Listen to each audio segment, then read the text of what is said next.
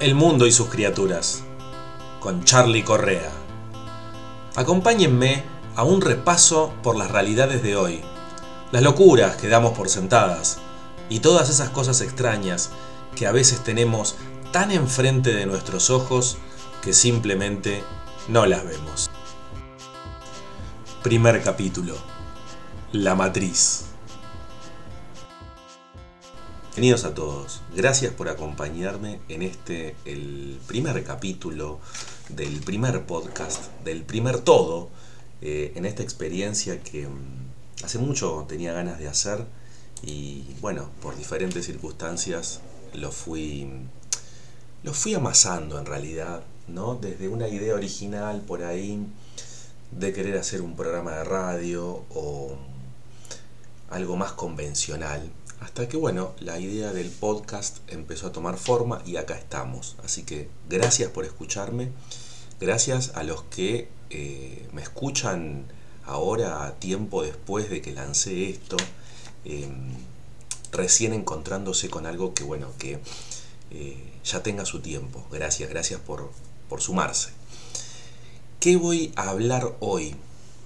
Creo que un un concepto que me parece la, la piedra de base para todo lo que viene después, porque tiene que ver con una mirada, algo que originariamente escribí hace muchos, muchos años y em, creo que todavía sigue teniendo vigencia después de tanto tiempo.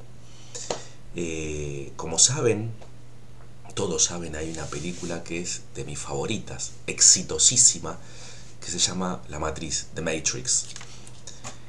Y mm, es inspiradora, creo que nos ha tocado a muchos, eh, de diferentes formas, la filosofía detrás de la película. Se habló muchísimo, no voy a entrar en eso acá, sencillamente tratar de hacer una síntesis eh, de la matriz, ¿no? citando eh, una pequeñísima porción del diálogo, de uno de los diálogos de la película.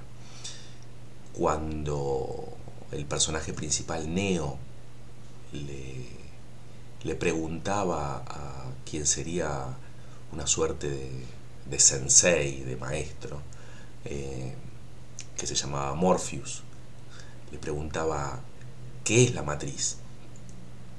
Morpheus le respondía, la matriz está en todos lados, en todo nuestro alrededor, Puedes verla cuando miras por la ventana o cuando enciendes el televisor.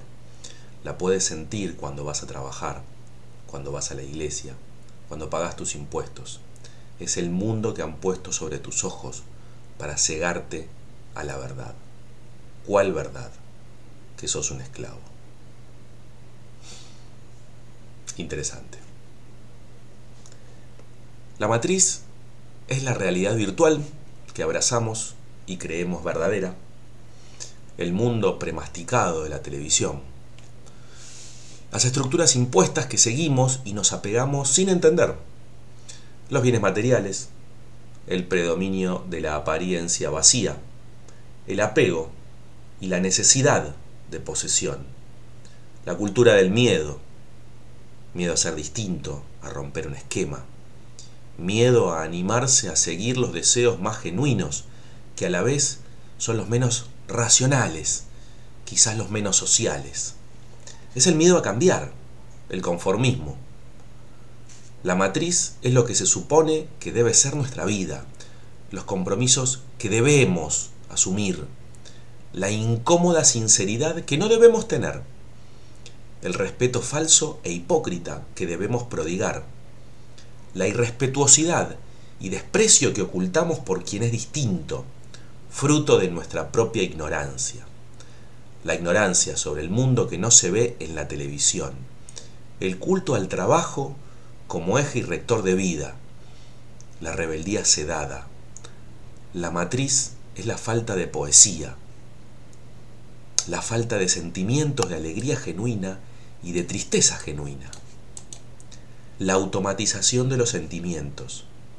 Es la constante represión de nuestros anhelos, la frustración anestesiada, la falsa sensación de felicidad que otorga el consumismo, la soledad vacía, la compañía vacía, la enorme cantidad de tiempo desperdiciado en la búsqueda de lo material y el escaso tiempo invertido en compartir con quienes queremos verdaderamente, el utilitarismo en las relaciones humanas.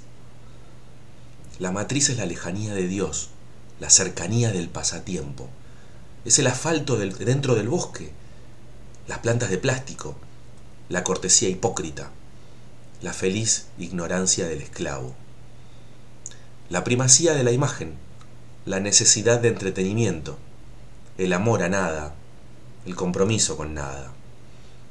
La matriz es la vida que no valoramos, es la ignorancia de la muerte, la negación de nuestra esencia.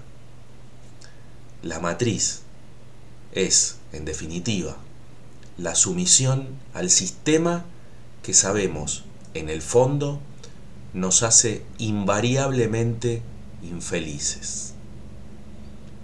Esto es la matriz. Muchas gracias por acompañarme. Este fue el primer capítulo, una introducción. Espero me sigan acompañando. Muchas gracias.